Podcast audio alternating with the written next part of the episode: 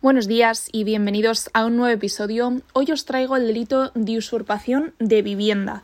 Vale, también es comúnmente conocido como el fenómeno ocupa, pero el término ocupa o delito de ocupación no existe como tal en el Código Penal, ¿vale? Estaríamos hablando de una usurpación de vivienda o de un allanamiento de morada. Son dos delitos bien diferentes, aunque bueno, se prestan a la confusión, ya que aunque sean distintos, están relacionados básicamente porque se trata en ambos casos de entrar en un inmueble que no es de nuestra propiedad y sin consentimiento de su legítimo propietario. La usurpación de vivienda como tal se trata de entrar con la intención de permanecer en un inmueble que no es de nuestra propiedad sin el permiso del legítimo propietario y lo más importante es que ese inmueble no constituye morada de nadie. Esto es lo que conocemos como el fenómeno ocupa realmente. Básicamente es la ocupación de forma ilegal de un inmueble deshabitado. Esta es la clave, lo que tenemos que tener en cuenta cuando vayamos a diferenciar del delito de allanamiento de morada. Aquí ocupamos un inmueble deshabitado sin consentimiento del propietario y además la usurpación tiene una pena establecida menor que el delito de allanamiento de morada, puesto que no se considera morada legalmente.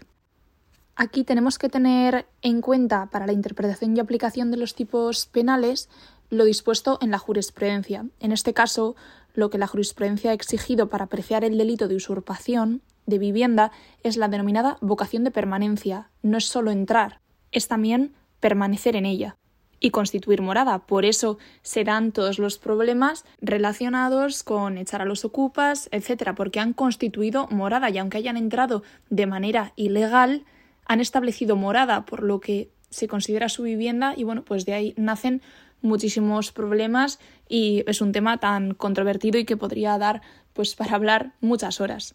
Es importante que desmitifiquemos eso de que en 48 horas la policía te puede echar y demás.